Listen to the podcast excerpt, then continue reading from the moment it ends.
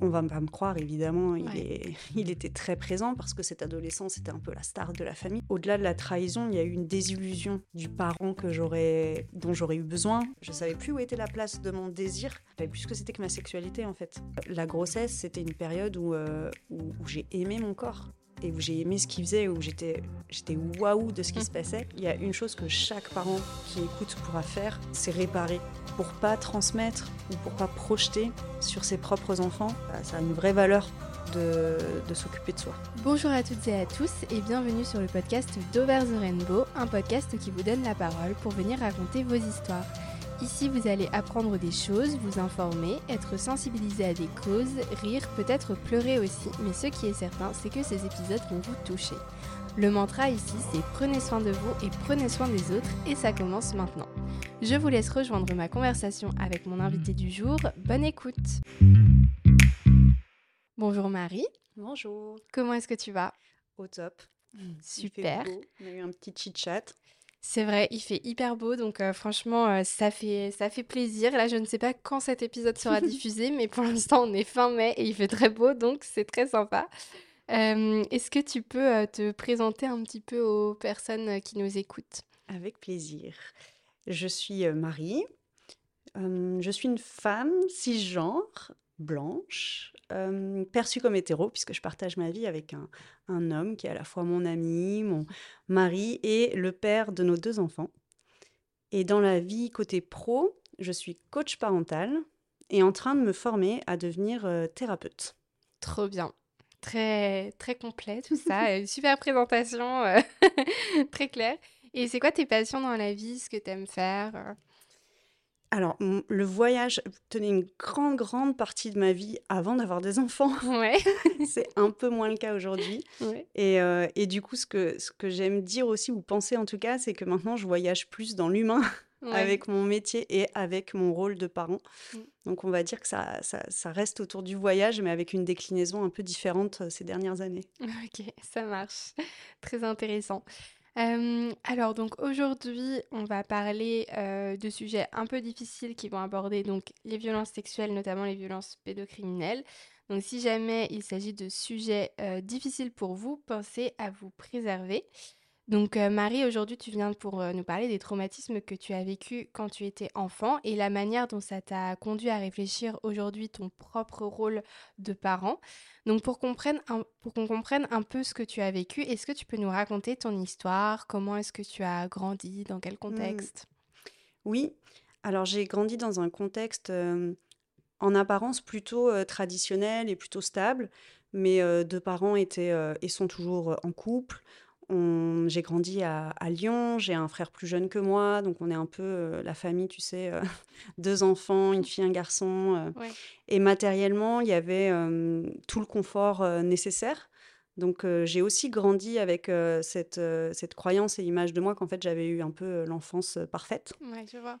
Et, et le trauma auquel tu as fait référence plus tôt, il s'est inscrit finalement dans dans, derrière ces apparences et derrière cette famille un peu parfaite, ce qu'on appelle un, style d'attachement. Tu sais, les styles d'attachement, c'est un peu les, les, la manière dont tu réagis à telle ou telle situation.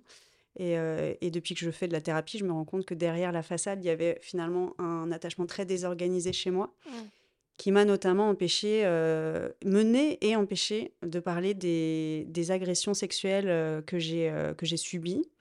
Alors, il y en a une première que j'ai appris très récemment et dont je ne me rappelle toujours pas, mais parce que l'acteur des faits me, me l'a révélé il y a quelques mois, qui a précédé des agressions dont je me, je me souviens, pardon, et qui ont lieu quand j'avais 8 et 9 ans en intrafamilial, puisqu'il s'agit d'un cousin, et qui ont inclus du viol, de, la de la violence psychologique, le fameux secret, mmh.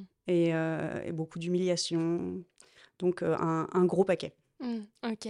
Et mmh, tu nous parles d'un moment où tu as réalisé euh, ce que tu avais vécu. Jusque, justement, toi, à quel moment tu as compris que tu avais vécu ces violences-là plus jeune?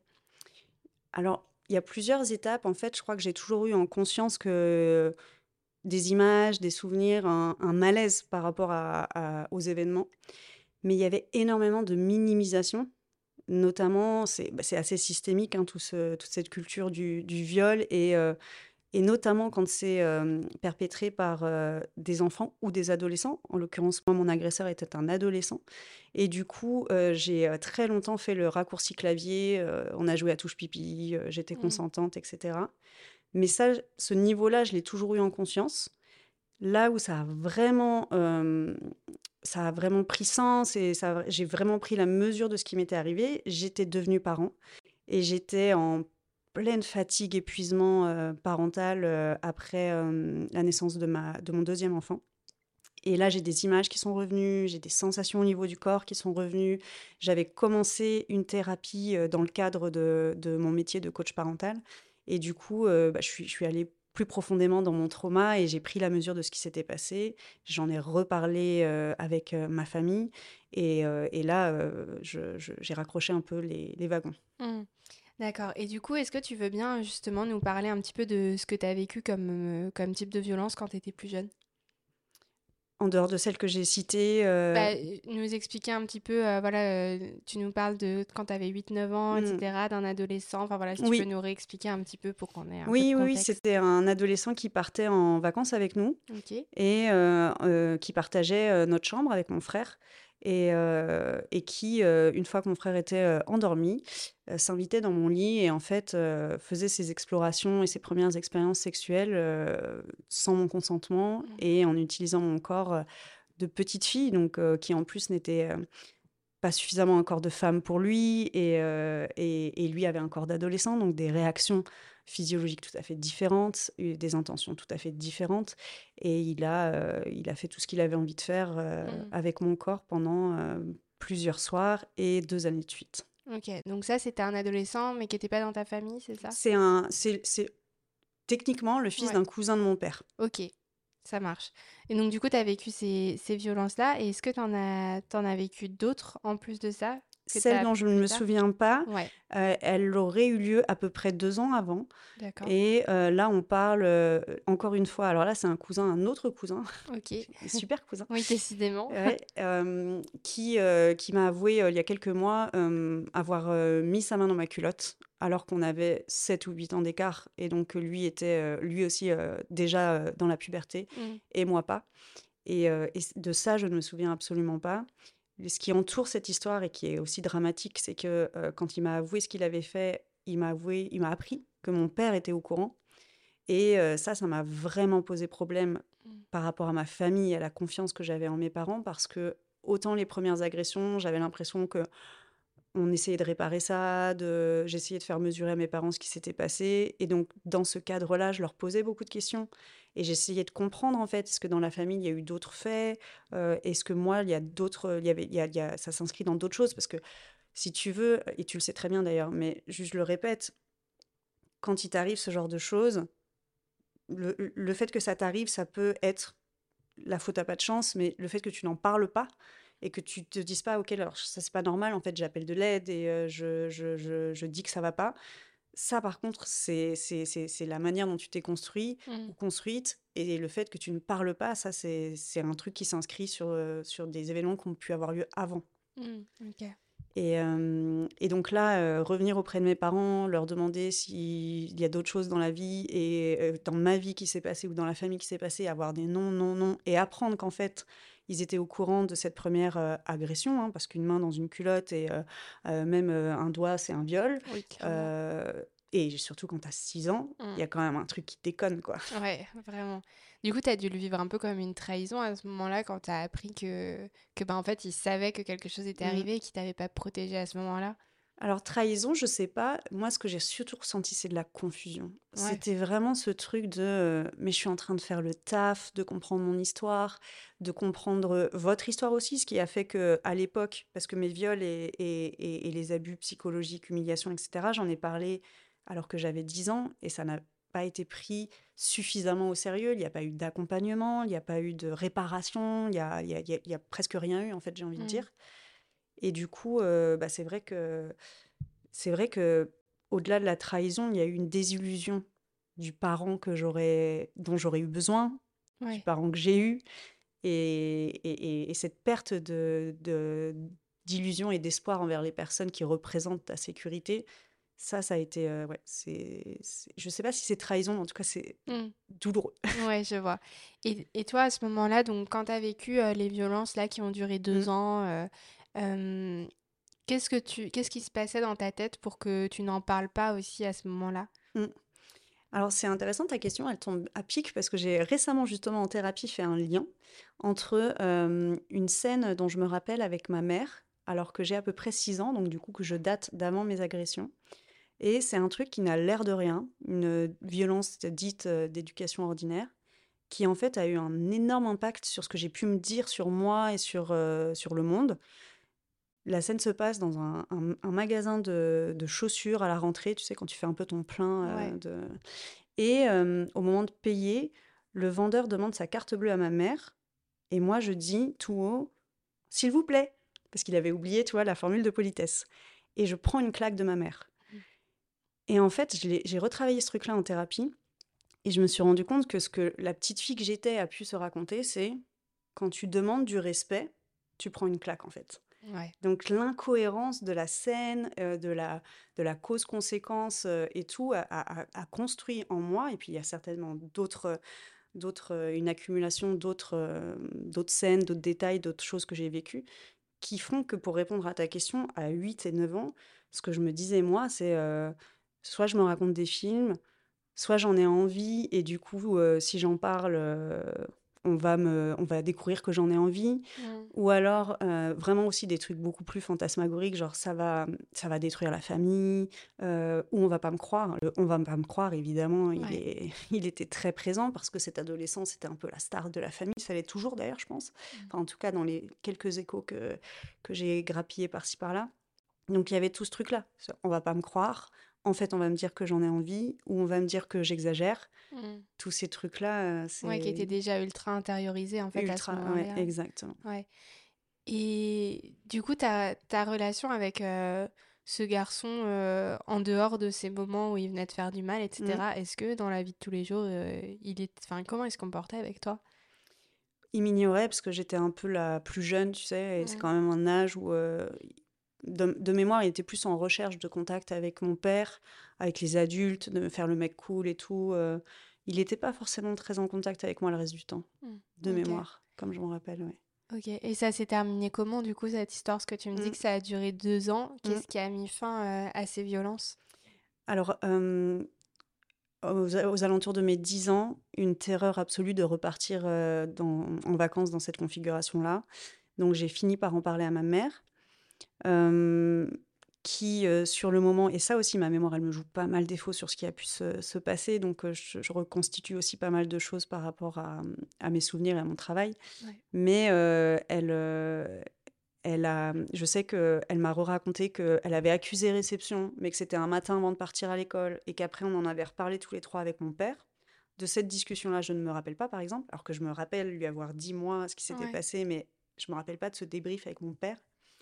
Et ce qui m'a été raconté, c'est qu'à l'époque, je leur ai dit que je voulais plus en parler, que je ne voulais plus voir cette personne-là, et que c'est tout ce qui a été fait en fait.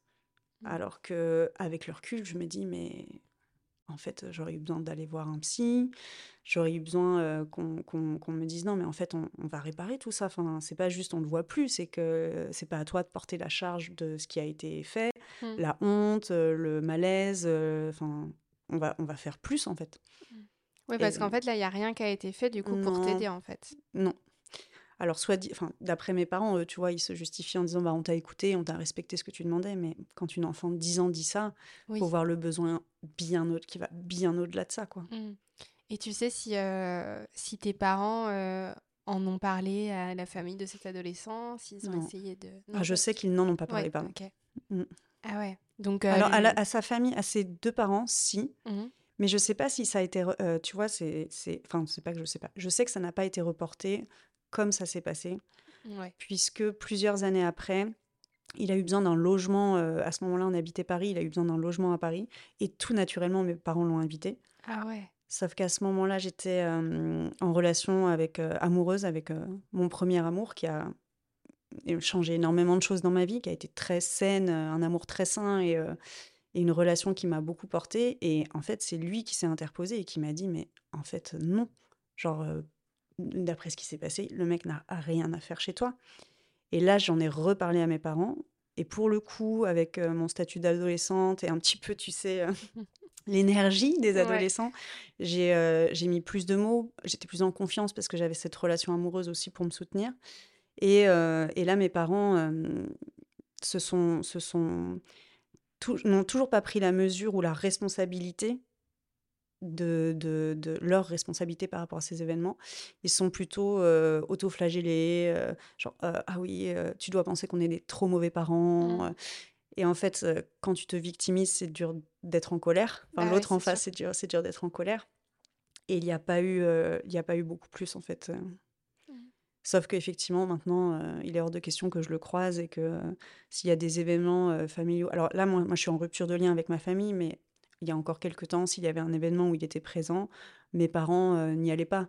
Mais bon, enfin, tu vois, c'est un espèce de truc. Euh, oui, lui, il a jamais eu de conséquences sur sa vie euh, du tout, quoi. Ouais. Ok. Tout à l'heure, là, quand on a, discuté, tu as évoqué le terme de violence éducative ordinaire, qu'on retrouve aussi sous l'acronyme VEO, du coup. Est-ce que tu peux expliquer ce dont il s'agit? Oui. Les violences éducatives ordinaires, c'est en fait des comportements d'humiliation, de violence physique ou psychologique que euh, une figure euh, d'autorité prend sur un enfant et euh, sous couvert plutôt de leur faire comprendre des choses ou pour leur bien ou d'éducation en fait. Mmh. Ok. Donc ça peut être physique, psychologique. Oui, tout à fait. Ça regroupe tout ça. Ok. et toi, du coup, quand tu as vécu toutes ces toutes ces violences-là, tu nous parlais. Euh, ah oui, c'était ça dont je. C'était ça. Euh, tu nous as parlé de ton premier amour. Mmh Comment est-ce que toi, tu as vécu le fait de te construire en tant que jeune femme, euh, le rapport à ton corps, etc. Comment est-ce que ça a été avec toutes ces violences que tu as vécues avant? Oui, mon adolescence, elle a été très marquée par ces faits-là notamment parce que même si l'adolescence est une période d'hypersexualisation, en tout cas de, découverte de la sexualité, moi je pense que j'étais mine de rien dans l'hypersexualisation.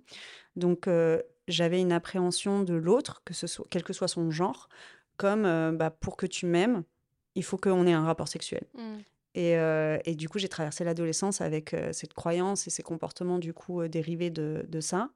Et cette relation, elle est venue casser ça parce que même si c'est quelqu'un qui avait déjà une sexualité active, c'était pas ce qui l'intéressait le plus chez moi. Et ça m'a pris complètement à, contre-pied. Et il a, il a ramené de la, valeur à la personne que j'étais en dehors de mon corps et en dehors de, mmh. nos rapports. Et ça, ça a tout changé pour moi. Mmh. C'est vrai, c'est intéressant que tu en parles parce qu'il il y a ce truc des fois, enfin on a tendance à croire, parce que c'est le cas chez, certaines victimes, que des victimes de violence ont une aversion complète à la sexualité après, et ça arrive souvent. Mais il y a aussi, euh, au contraire, comme mm. toi, des victimes qui euh, vont au contraire entrer dans une phase mm. d'hypersexualisation et, euh, et du coup, ça peut être mal compris aussi mm. par certaines personnes qui vont du coup encore plus culpabiliser la victime en mode bah, peut-être que, tu, peut que tu le voulais finalement, peut-être que tu aimais ça. Enfin, donc c'est un peu horrible. Et c'est horrible, et en plus de ça, au contact de. Enfin, moi qui rentre de plus en plus au contact de mon trauma, qui en prend la mesure, qui travaille, euh, j'ai aussi eu une période inverse. Mmh. Cette, cette, période où, dont tu parles, où pour le coup, quand j'ai vu tout ce qu'il y avait derrière la sexualité et ma sexualité, tout ce qu'il pouvait y avoir de déviant par rapport à ce qui m'était arrivé, j'ai aussi eu des périodes de blocage en fait, mmh. où pour le coup, euh, bah là, j'avais, euh, je passais d'une libido à 10 000 à moins 10 000. Mmh. Et où c'était très perturbant parce que du coup, je, je, je, je savais plus où était la place de mon désir et de mon désir sain et de et je savais plus ce que c'était que ma sexualité en fait. Mmh. la mienne propre à moi. Ouais ouais je vois. Et tu as été accompagnée justement sur euh, sur toutes ces thématiques là de l'appropriation de ton corps etc tu as eu des suivis qui t'ont aidé sur le sujet? Très tardivement. En fait je dirais euh, vraiment euh, déjà il y a eu cette expérience ces deux expériences de grossesse qui euh, ont, elle aussi, été très positive. Parce que tu parlais de l'image de mon corps, mais moi, j'ai toujours détesté mon corps. Mmh. C'est-à-dire que bah, moi, je rencontre la sexualité à 8 ans et on me dit que j'ai pas un corps de femme, on me dit que je suis moche, que ça sert à rien, que bon, euh, c'est juste parce qu'il y a personne d'autre qu'on me fait ce qu'on me fait. forcément, tu te construis avec une bonne image de merde. Mmh. Et la grossesse, c'était une période où, où, où j'ai aimé mon corps et où j'ai aimé ce qu'il faisait, où j'étais j'étais waouh de ce qui se passait. Et ça m'a énormément ouvert un champ d'amour pour moi-même et d'amour pour mon corps. Et après, en thérapie, c'est encore un travail actif chez moi. Ouais. Mais, mais la thérapie m'aide beaucoup. Mmh. Et justement, tu parles du fait de tomber enceinte, de ce que ça t'a apporté de positif et tout. Euh, Il y a aussi certaines femmes qui expliquent que euh, des fois, tomber enceinte, devenir parent, ça réveille euh, d'autres traumatismes. Toi, ça, t'as eu aussi un côté un peu négatif dans le fait de tomber enceinte. Et est-ce que ça a réveillé des choses chez J'ai eu des peurs. En fait, moi, je, avant d'être, avant d'avoir mes enfants, j'avais la croyance que je voulais des garçons. Et j'ai détricoté en thérapie que ce que je voulais, c'était euh, élever euh, des garçons euh, qui, qui seraient dans un meilleur état d'esprit et qui seraient mieux que Mm. mes agresseurs et mes parents ou ma figure paternelle. Et en fait, euh, j'ai compris en ayant deux, euh, deux enfants assignés filles à la naissance qu'en fait, c'était aussi une très belle opportunité de mettre euh, des badass dans la société qui allait euh, qui, qui allait pas avoir besoin qu'il y ait des meilleurs garçons. Enfin, ce serait cool aussi, mais qui Ouais. allaient juste prendre leur place et qui allaient la prendre d'une autre manière. Ouais. Et justement, le fait d'être d'être maman de fille, euh, comment est-ce que ça... Enfin, est-ce que tu as eu des angoisses aussi de te dire j'ai peur qu'il leur arrive la même chose que moi euh. Oui, je les ai vus, ces, euh, ces angoisses-là, cette anxiété-là. Et en fait, euh, très rapidement, par contre, je me suis dit, euh, tu pourras pas les protéger de tout. En revanche, on va bosser à fond la communication et la confiance pour que quoi qu'il arrive, elles sachent qu'elles peuvent venir t'en parler et que euh, elles sont pas toutes seules. Mm. Ok. Et donc, à, à- à quel... est-ce que tu as été confrontée à des difficultés euh, particulières euh, en devenant maman, euh, avec ce poids de, de ce que tu avais sur les épaules? Mm. Oui. Alors déjà, moi, j'ai eu euh, des... euh, Ah, j'ai euh, j'ai le mot qui me... Des phobies d'impulsion. Ok. Ah oui, ça c'est très, in- très intéressant Ouais. que tu en parles. Oui, j'ai eu des phobies d'impulsion euh, et c'est c'est intéressant parce que euh, le papa de mes enfants aussi. En fait, on avait tous les deux euh, les premiers mois de notre aîné euh, vraiment des trucs euh, hyper euh, hyper forts. Peut-être que tu peux expliquer ce que c'est pour les personnes qui ne connaissent pas. En fait, c'est des c'est des pensées euh, assez catastrophiques sur ce qui pourrait arriver à ton enfant ou ce que tu pourrais faire à ton enfant. Et euh, je sais que, bah, par exemple, le, père de ma, de ma fille, quand il l'a changé, il disait, mais tu vois, parfois, ça me gêne de euh, nettoyer sa vulve, de, euh, de, de, de la voir nue, etc. alors que j'ai rien envie de faire, tu vois, genre, mais voilà, d'être au Mm. contact de ça, moi, c'était c'était beaucoup... J'avais un peu, mine de rien, cette gêne aussi. Euh, mais c'était aussi des, euh, bah là, je vais la jeter par la fenêtre. Ouais. Alors que euh, c'était, j'ai compris après, c'est en fait c'est surtout l'hypervigilance qui est en action derrière parce que justement, tu as un niveau d'exigence pour toi qui est hyper élevé et que tu prends la mesure de la responsabilité d'un autre, d'un autre être humain et du coup ça peut venir se jouer à cet endroit-là. Surtout que bah, moi j'ai grandi vraiment avec le soi parfaite, donc du coup euh, être vraiment euh, autant exigeante avec les autres qu'avec moi-même et que dans la parentalité, tout faire parfaitement, C'est impossible. c'est un ticket pour le burn-out. Et j'ai pris ce ticket-là. Donc, euh, Ouais. oui, il y a eu des difficultés. et, et il y en a encore. hein, ça vient encore me chercher euh, souvent. Je suis, je suis sur un fil. euh, Mm. Je m'observe le faire, mais euh, je sens que c'est encore, ça peut encore être présent à certains moments. Ouais. Bah, c'est vrai que c'est intéressant de parler de phobie d'impulsion parce que moi j'ai découvert ça il y a pas si longtemps que ça, il y a peut-être un an, euh, je Mm. sais plus, j'avais vu ça en fait, un, un reel sur Instagram qui Mm. parlait de ces pensées de euh, justement c'était ce truc de euh, je vais jeter mon bébé par la fenêtre, je vais jeter mon bébé par la fenêtre et tout, et genre d'une maman qui expliquait mais j'ai ça en boucle dans ma tête et je sais que je vais pas le faire, mais juste je peux pas m'empêcher d'y penser. Et en fait c'est ultra tabou parce que elle disait euh, j'ai l'impression que si je me confie là-dessus, on va vouloir me retirer Oui. mon bébé en Ouais. pensant que je vais lui faire du mal, alors que pas du tout. Et du coup, effectivement, je connaissais pas ça et j'ai Mm. trouvé ça très intéressant d'en parler. Et tu parlais du burn-out aussi. Est-ce que Mhm. tu peux nous dire quelques mots à ce propos-là?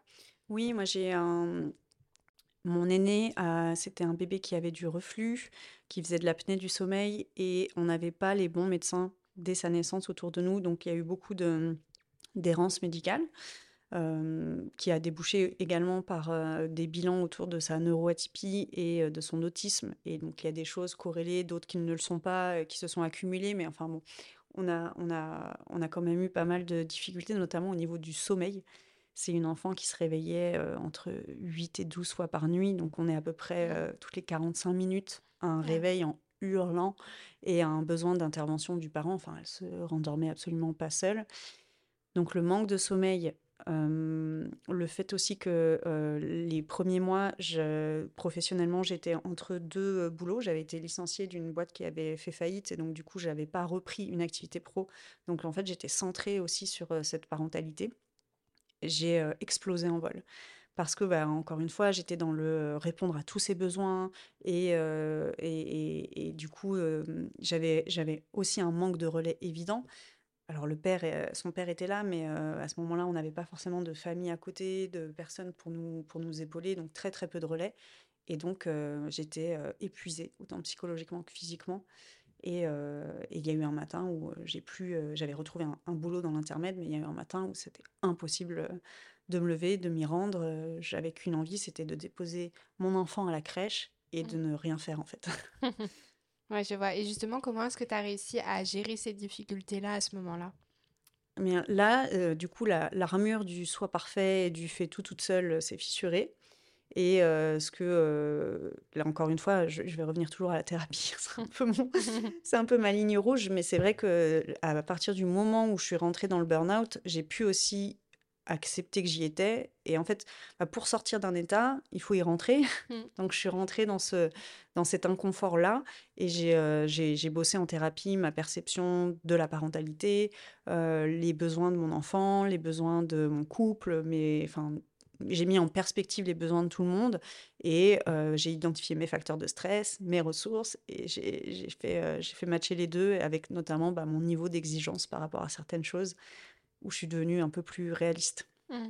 Ouais, du coup, ça t'a permis quoi, cette, cette thérapie? Ça t'a aidé à, à, sortir de cet état de burn-out? Ça a été efficace? Oui, pour sortir du burn-out, oui. Après, la thérapie, moi, c'est vrai que je suis pas sur des thérapies courtes. Alors là, je suis obligée de, enfin, je suis tenue, pardon, de faire de la thérapie de par mon métier de coach parental, de par ma formation pour mmh. devenir thérapeute. Mais en vrai, moi, je suis, par, enfin, par rapport à mon histoire, mes traumas, et c'est pas le cas de tout le monde, je suis plus pro thérapie longue que thérapie brève. Donc, oui, je suis sortie du burn-out, mais oui, je fais toujours de la thérapie, et oui, c'est toujours utile, et mmh. je, je, fais toujours énormément de prise de conscience. Ouais, ok. et donc, du coup, toi, ta, prise de conscience sur les... toutes les violences que tu as vécues, je me rappelle plus, ça arrivait à quel moment dans ta... Tu étais déjà maman quand Oui. Ouais. Et du coup, ça, ça, a été lié, tu penses Je pense, en fait, je vois, j'ai vraiment cette image de devenir parent à allumer la lumière dans une pièce. Et du coup, bah, tu vois la tu, tu vois ce qu'il y a dans la pièce, mais tu vois aussi les ombres. Et, et je pense que de réfléchir à la manière dont je voulais accompagner deux enfants, m'a fait réfléchir à la manière dont j'avais été accompagnée, m'a fait prendre la mesure de la responsabilité parentale et de l'influence des parents sur les enfants. Parce que euh, tous mes vieux schémas venaient euh, en fait euh, parasiter le parent que je voulais être. Et je, vois que mes comportements ont un impact sur mes enfants. Donc c'est pas neutre et que, que ça a une valeur à les réfléchir et à, et à assainir parfois certaines choses. Mmh. Et toi, du coup, ça, ça a fait évoluer ton rapport avec tes propres parents aussi? Là, tu nous disais que mmh. tu étais dans une situation un peu de, de rupture mmh. actuellement. T'en es où? On est en, en, rupture depuis plusieurs mois et actuellement, euh, j'ai pas d'envie de revenir vers eux. J'ai en fait, j'ai gagné beaucoup de liberté en arrêtant de m'astreindre à donner des nouvelles, à les voir. Et en fait, je pense que c'est peut-être qu'une étape et qu'ensuite il y aura peut-être réconciliation possible ou pas. Mais j'ai énormément questionné à quoi nous servent nos parents à l'âge adulte. qu'est-ce que, qu'est-ce que, de quoi on est obligé, de quoi on n'est pas obligé. Et la distance que j'ai avec eux actuellement me permet en thérapie d'aller travailler des trucs hyper profonds parce que bah il y a plus d'enjeu sur la relation en fait. Donc les moments où j'ai besoin de les détester, de dire ce que j'ai envie de dire, ça vient pas entacher une relation puisqu'il n'y en a pas. Et finalement, ben, c'est, ça, me permet ça actuellement. Ok. Et tu nous parlais d'un, frère, tu es toujours mmh. en contact avec ton frère? Oui et c'est super intéressant d'être en contact avec lui. Je le remercie parce que c'est pas évident pour lui dans cette situation où tu as un membre de la famille qui coupe avec le reste, heu, bah, en plus on est proches donc heu, évidemment que souvent on lui demande, «Mais alors ta sœur? Mais alors si?» donc il est pas dans une situation confortable. Pensez à à toi et hem et c'est intéressant parce que lui avait commencé sa thérapie bien avant moi.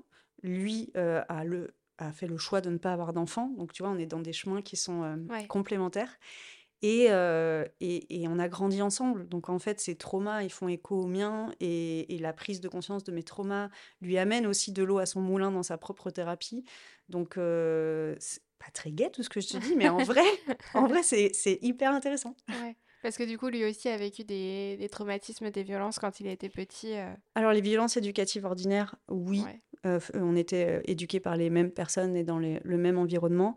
Après, c'est vrai que ça, du coup, ça ça va ça va concerner son intimité, mais il y a des choses effectivement qu'il questionne aujourd'hui en termes de de d'expérience et de violence dont il aurait pas pris la mesure non plus et et mon histoire l'aide aussi un peu en Oui.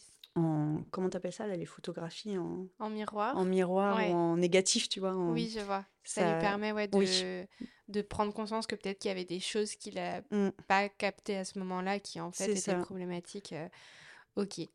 Hem et lui et quand tu quand tu t'es confiée à lui justement sur, heu, sur ces violences-là, est-ce que tu lui en avais parlé quand vous étiez, heu, quand tu étais très jeune là et que tu en as parlé à tes parents? Tu lui en avais parlé à lui aussi ou pas à ce Alors c'est une bonne question parce que je sais pas exactement quand est-ce qu'il a pris conscience de ce qui se passait. Mmh. Ça fait partie de son trauma vu qu'il était dans la pièce. Ouais, Donc sûr. c'est un truc dont il faut qu'il prenne la mesure aussi, c'est que même s'il dormait, heu, il y a beaucoup de choses que le corps enregistre, Mmh. et capte. Donc ça fait aussi partie de son trauma et ça, il a tendance à le minimiser parce qu'il se dit que c'est moi la victime, mais c'est un une victime collatérale super forte. Ouais, clairement. Et et en plus de ça, chez lui, heu, a pu s'activer aussi un peu le syndrome du sauveur de: «Bah, si j'étais resté réveillé, il te serait pas arrivé ça, donc c'est aussi ma faute» et Ouais, il doit y avoir une culpabilisation, heu C'est ça, mais qui qui n'est pas juste pour lui Mmh. parce que, Bah oui, clairement. mmh, c'est pas à lui de porter ça, mais mais oui, ça fait écho, les victimes, il y a aussi des victimes collatérales, Mmh. un peu partout. Ouais et pour revenir sur, heu, les violences éducatives ordinaires, là, tu nous donnais cet exemple de, heu, de claque là, que tu Mmh. avais eu quand quand tu étais petite. Hem, tu as d'autres, exemples de Mmh. violences que tu as pu vivre? Parce que je pense que ça c'est important d'en parler pour faire prendre conscience, heu, aux personnes qui nous écoutent que, bah, des fois, il y a des comportements, heu, Mmh. que des parents reproduisent envers leurs enfants parce qu'ils ont eux-mêmes vécu ça et qui, en fait, sont juste pas normales. Oui. Donc si tu veux bien nous nous éclairer un peu de Oui, ton carrément. savoir? Alors, je vais mettre un petit prélude qui est hyper important, c'est qu'en fait, heu, la différence que tu peux faire arrêté de reproduire ce que tu as eu quand tu étais, heu, enfant, du jour au lendemain et sans thérapie avant d'avoir tes enfants, c'est compliqué. En revanche, il y a une chose que chaque parent qui écoute pourra faire, c'est réparer et c'est en gros, si tu as déconné ou que tu as fait un truc que tu regrettes, aller réparer dans la relation avec ton enfant et lui expliquer que c'est pas ça que tu voulais faire, qu'il a dû avoir super peur, super mal et et que tu aimerais faire autrement et que tu tu vas chercher les moyens de faire autrement et c'est ce que je fais avec mes enfants parce qu'il m'arrive aussi de déconner, en fait, encore, toujours, même en étant coach parental. C'est important de le dire. Hem, toutes ces choses, c'est donc on on on a donné un peu la théorie, c'est, heu, les violences physiques, humiliation et cetera. Je sais que moi, ce qui m'a énormément travaillé, c'est la violence contenue de mon père.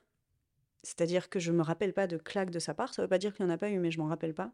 En revanche, je me rappelle de ce que j'appelle le regard qui tue et de vraiment ce regard, heu, qui te glace et qui te donne envie de disparaître et où en fait, il contenait la violence. Elle sortait pas forcément par des gestes et cetera, mais heu, avec d'autres éléments, j'ai pu recouper son regret d'être devenu parent, en tout cas d'être devenu parent à cet âge-là, dans ce contexte-là. Il faisait un peu, heu, il suivait un peu sa ligne toute tracée. C'est pour ça que je trouve formidable les, heu, les gens qui disent: «Moi, j'ai un désir de non-enfant». Parce qu'en fait, c'est génial, tu vois, de pouvoir vraiment réfléchir si c'est Mmh. ça que tu as envie de faire ou pas et hem et et et vraiment donc j'ai le regard qui tue de mon père avec toute cette violence qu'il avait, où il avait envie de me de me détruire, de me tuer. Je pense qu'il y a des moments, j'étais vraiment une sous-merde pour lui, quoi. Mmh. Il y a, heu, tout ce qui va être priver l'enfant de les punitions ou priver, heu, priver l'enfant de certains avantages. En fait, souvent, on se dit, heu: «Ouais, ça va lui apprendre, donc heu, si, heu, il fait pas ça, s'il coopère pas avec moi» enfin, coopérer, c'est déjà un peu élaboré. S'il fait pas ce que je lui demande, on n'ira pas euh, au parc. En fait, quand tu fais ça, le besoin de l'enfant, c'est avant tout, c'est le lien. C'est, on est des êtres, euh, les êtres humains, biologiquement, on est fait pour le lien, on est des, animaux sociaux. Et l'enfant envers son parent, ce qui lui remplit son réservoir pour pouvoir ensuite euh, répondre aux règles de la vie en général, c'est le lien avec le parent.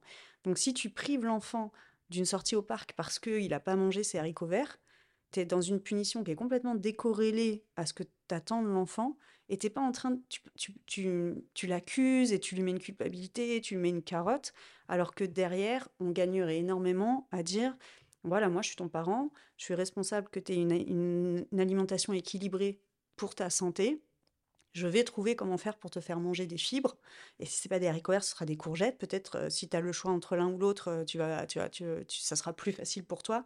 Donc c'est vraiment d'aller à chaque fois que nos parents, ils ont jugé nos comportements et sont pas allés chercher le besoin derrière, et eh ben finalement, il y a un frottement, il y a, il y a une situation de dominant-dominé qui est venue abîmer la relation et qui n'est pas au service de la construction de l'enfant. Mmh. Et c'est dur d'être parent et d'enquêter sur les besoins de nos enfants. Parce qu'ils en ont, mais des tonnes. Avoir des enfants, c'est un boulot, un métier, quoi. Un vrai métier. OK. Et justement, il y a un peu ce truc de, pour beaucoup de personnes, justement, euh, bah, passer dans euh, ce qu'on peut appeler une éducation positive. Je sais pas si ça va avec, du coup, le fait, euh, quand il n'y a pas de VEO, on parle d'éducation positive. C'est un raccourci clavier qui est un peu dommageable en ce moment, parce que tu as beaucoup de débats, justement. Bah ouais, c'est ça. Bah, si tu peux en parler un petit peu, justement. Oui, en fait, l'éducation dite positive, c'est à, l'origine, hein, euh, on n'en a pas fait ça. Aujourd'hui, on en a fait un truc marketing euh, hyper exigeant pour les parents, ou parfois même on oublie bah, les besoins des parents. Mm. L'éducation positive, c'est de porter un regard positif sur l'enfant et les besoins de l'enfant versus euh, la, psychanalyse freudienne qui va voir l'enfant comme un être qu'il faut mater, qu'il faut un être pervers dont il faut détourner les, pensées pour le mettre dans le droit chemin. Positif, c'est simplement voir l'enfant comme quelqu'un qui a de l'empathie, comme quelqu'un qui a des besoins et comme quelqu'un qui, euh, qui, qui, vient au monde avec euh, des capacités et, avec lesquelles tu peux travailler, mais aussi qui voit l'enfant comme, comme un, un, être humain qui n'a pas encore toutes ses capacités cérébrales. Et ça, pour le coup, la neuroscience, donc des trucs très très factuels, le montre. L'enfant, son cerveau, c'est on est les, les seuls animaux qui naissons avec un cerveau immature. Parce que pour que notre cerveau soit mature, il faudrait, on, ça passerait pas par le, physiologiquement, ça passerait pas par le bassin d'une femme. Donc du coup, il y a, il y a des choses dans le cerveau, et notamment entre 0 et 6-7 ans, énormément de choses qui se passent. Mmh. Euh, et dans cette période-là, notamment la gestion des émotions, elle est super compliquée parce que l'enfant, il, laisse son émotion, il vit le truc à 10 000% et donc, euh, bah, tu as des scènes hyper, hyper clichés de l'enfant qui se roule par terre dans un supermarché parce qu'il a vu des bonbons. C'est vraiment la frustration qu'on lui dise non, elle est vécue en direct et sans filtre et sans capacité de, s'inhiber. Donc, ce qui fait que toi, ton patron, tu vas pas lui dire va te faire foutre, c'est que tu as dans le préfrontal un petit bouton où tu peux différer et attendre d'être en bas au bar avec tes potes et de dire il m'a fait chier toute la journée. L'enfant, il n'a pas ça, tu vois. Mais si tu as pas cette grille de lecture-là, si tu n'as pas les outils en face pour faire autrement, et si tu as toute ton histoire et tes traumas et tes profs VO, c'est euh, une mission hyper compliquée. Ouais. Et, et du coup, qu'est-ce que tu dirais aux personnes qui, enfin, quand on leur parle voilà, d'éducation dite positive, de contrer les, les, violences éducatives ordinaires, etc., qui disent euh, non, mais en fait, euh, du coup, on peut plus punir ses enfants, euh, on est obligé de. après, on se retrouve esclave de ses enfants. Enfin, il y a mmh. vachement de personnes qui. Enfin, moi, je vois passer des trucs des fois sur les réseaux de personnes qui disent ça. Comment est-ce qu'on éduque les gens, en fait, à leur mmh. expliquer que, bah. Il y a un juste milieu. Enfin, voilà. Mmh. Comment est-ce que tu répondrais à des, des gens qui te disent ça? Bah, Ma réponse, elle sera plutôt longue et pas immédiate, mais ces, ces personnes-là, j'aimerais les inviter à se mettre au contact de ce qu'elles ont vécu elles et à vraiment sentir ce qu'elles ont vécu quand elles étaient dans la position de l'enfant. Quand tu te remets au contact de cet enfant-là, qu'on a humilié, qu'on a tapé, qu'on a ci, qu'on a là, tu peux pas le, le refaire en fait. Tu sais à quel point ça fait souffrir et tous les parents, même quand ils punissent, même quand ils crient, leur visée première, c'est le bien de l'enfant. Ils veulent que l'enfant en société soit bien, ils veulent qu'il réussisse à l'école. Enfin, toutes ces intentions-là, c'est plus changer la manière d'arriver au même objectif. Et pour ça, il faut qu'ils prennent soin d'eux. Il faut qu'ils prennent soin de l'enfant qu'ils étaient et qu'ils réalisent tout ce qu'ils ont, tout ce qu'ils ont subi et ce que ça leur a fait, l'impact que ça a eu. Parce qu'en fait, quelqu'un qui punit, quelqu'un qui tape, c'est quelqu'un qui se coupe en fait et qui, qui, qui, prend une méthode et qui calque une méthode qu'il a connue et qui s'est pas connecté vraiment à, à lui-même et donc il peut pas se connecter à son enfant. C'est compliqué. Mmh. Ok. Et, mmh, et, justement, du coup, c'est quoi euh, qu'est-ce qui marche euh, Par exemple, il y a ce truc de euh, bah, ne plus, ne plus envoyer son enfant dans sa chambre s'il fait mmh. une crise, tu vois. Qu'est-ce que tu recommanderais, toi, par exemple, s'il y a un enfant qui fait une crise et les parents vont avoir le réflexe de bah, va dans ta chambre, calme-toi Ouais. Gérer leur stress. Un parent qui crie, qui tape, qui humilie, c'est un parent qui est sous stress il est stressé et très souvent les parents, je fais une généralité, mais très souvent les parents sont stressés parce qu'ils vont être à la recherche d'une solution. Genre, oh mon Dieu, il crie, il fait du bruit, il pleure, il est pas bien, solution. Ils veulent que ça s'arrête en fait. Donc l'image qu'on prend souvent, c'est en, en, coaching parental, c'est qu'ils veulent mettre le couvercle sur le lait qui bout alors qu'ils gagneraient à éteindre le gaz. c'est un peu la, la, différence et la subtilité. Et c'est vraiment se dire, quand mon enfant il fait une crise, c'est pas ma faute il est en train de vivre une émotion, son cerveau, il est immature, il explose. C'est, il se passe un truc pour lui. Et donc décorrélé de il se passe un truc pour moi, j'ai envie que ça s'arrête, mon Dieu, c'est horrible. Mmh. Donc il y a la gestion du stress, la dépersonnalisation de la crise. La crise n'est pas l'enfant non plus, pas parce qu'il en fait une que euh, toute sa vie euh, il va faire des crises pour rien. Pour pouvoir être présent à l'enfant et pas forcément chercher une solution. Et parfois dire ok là je vois il se passe quelque chose pour toi. Et t'as plus les mots. Donc t'exploses, tu cries, tu pleures bah, je suis là. Je vais t'empêcher de faire du mal à quelqu'un ou à quelque chose. Donc on sécurise la zone et je fais le pompier. Et à un moment, l'enfant, quand il a tout, quand il a laissé son corps exprimer ce qu'il avait exprimé, quand il a hurlé, vous allez voir que ça, à un moment, ça redescend. Il va peut-être même se mettre à pleurer.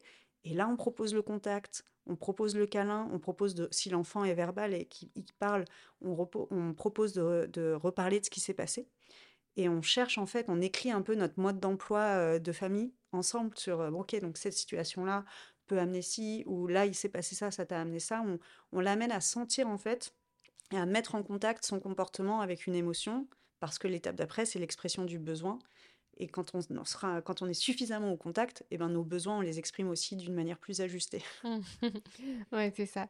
Et toi, qu'est-ce qui t'a qu'est-ce qui t'a mis sur cette voie de je veux être coach parental. C'est quoi qui mmh. t'a décidé à faire cette reconversion professionnelle? Avant d'être parent, j'imaginais que je serais coach en entreprise. Je me disais, ah, alors je suis, trop jeune pour le faire maintenant, mais j'aimerais bien être coach plus tard en entreprise. Et en devenant parent, bah, j'ai une fille qui est dans le trouble du spectre autistique et aussi avec un trouble de l'attention et en hyperactivité. Du coup, toutes mes techniques de parentalité dite positive euh, que je lisais dans les bouquins ou que j'écoutais dans les podcasts ne fonctionnait pas. Et je me suis mis à, chercher vraiment le moyen de faire au mieux avec elle, euh, avec euh, ce dont je disposais. Et la formation de coaching parental que j'ai faite dure trois ans, donc c'est quand même une grosse implication, mais elle était encore compatible avec mon emploi. Je me suis dit, je vais la faire pour devenir une meilleure, un meilleur parent. Mmh.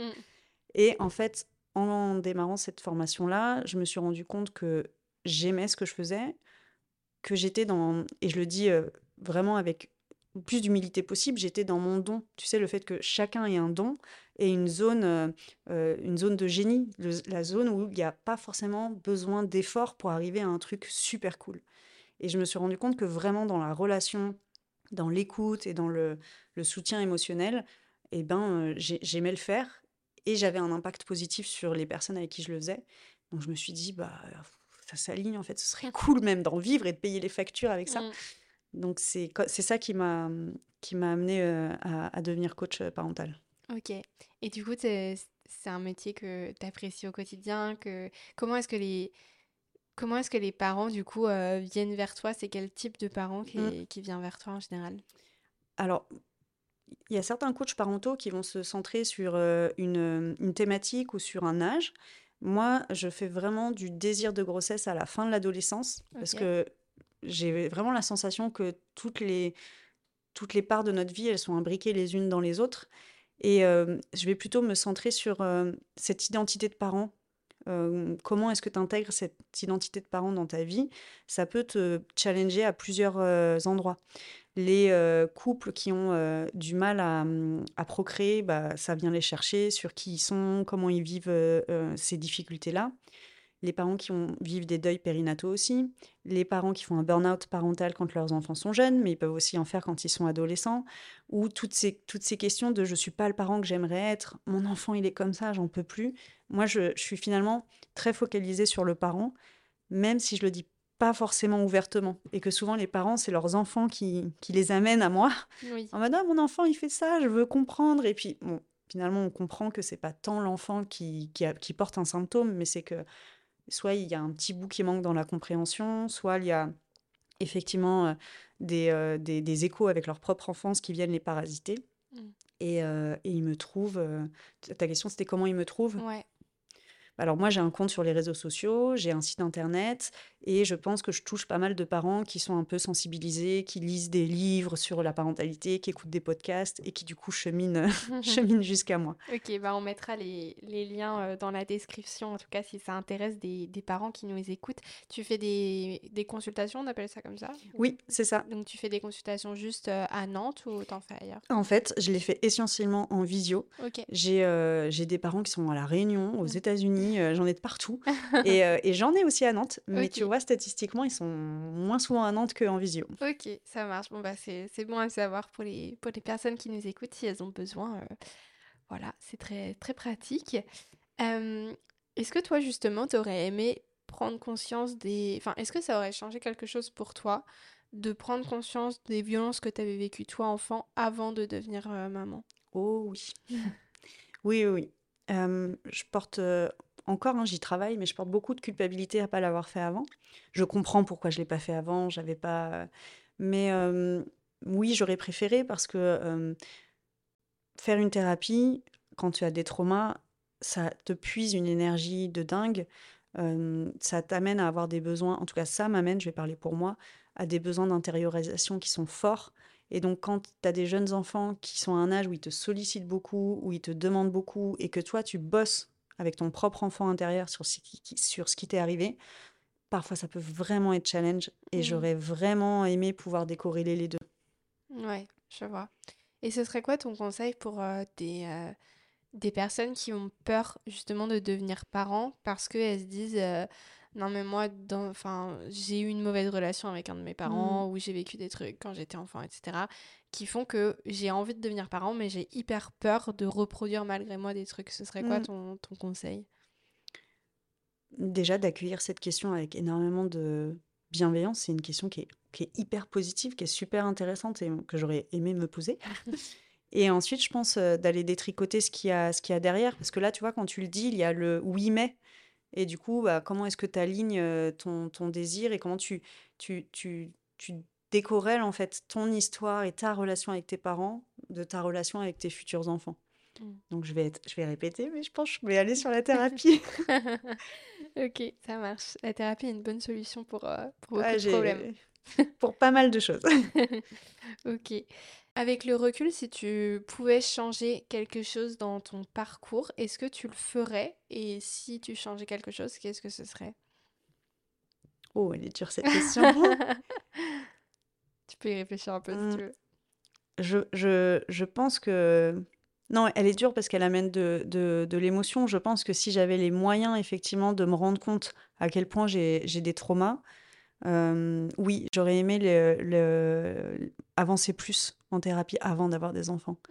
Parce que vraiment, euh, tout, ce qui, tout ce qui déconne dans ma relation avec mes enfants, je pense, aurait carrément pu euh, être évité ou, ou, moins, moins intense, être moins intense. Euh.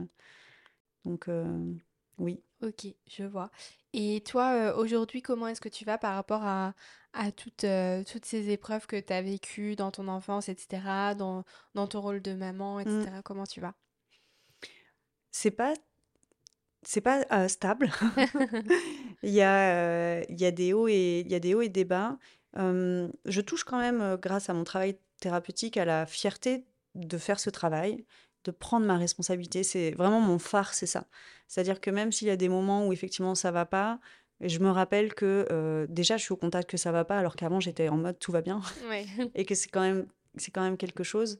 Et, euh, et je, je, j'ai aussi plus de ressources maintenant, des ressources euh, humaines et des ressources, euh, des outils, des, des- tout un tas de choses. Donc, euh, c'est c'est pas stable, mais en revanche, c'est des belles opportunités de se remercier, de se dire euh, lâche rien, euh, ça va le faire. Et c'est quoi tes projets, tes envies pour, pour plus tard? Alors là, mon gros projet, c'est quand même de compléter le métier de coach parental par un métier de thérapeute, puisque euh, justement, euh, le coaching parental, en fait, euh, permet d'améliorer pas mal, énormément de choses dans la relation. Mais la vie a fait, tes clients n'arrivent pas par hasard, que beaucoup de clients arrivent aussi avec une part euh, traumatisée. Et cette part-là, aujourd'hui, je la prends pas en charge dans le coaching parental. Je travaille vraiment sur le présent, sur la relation Mm. parent-enfant, pas sur l'enfant qu'ils étaient.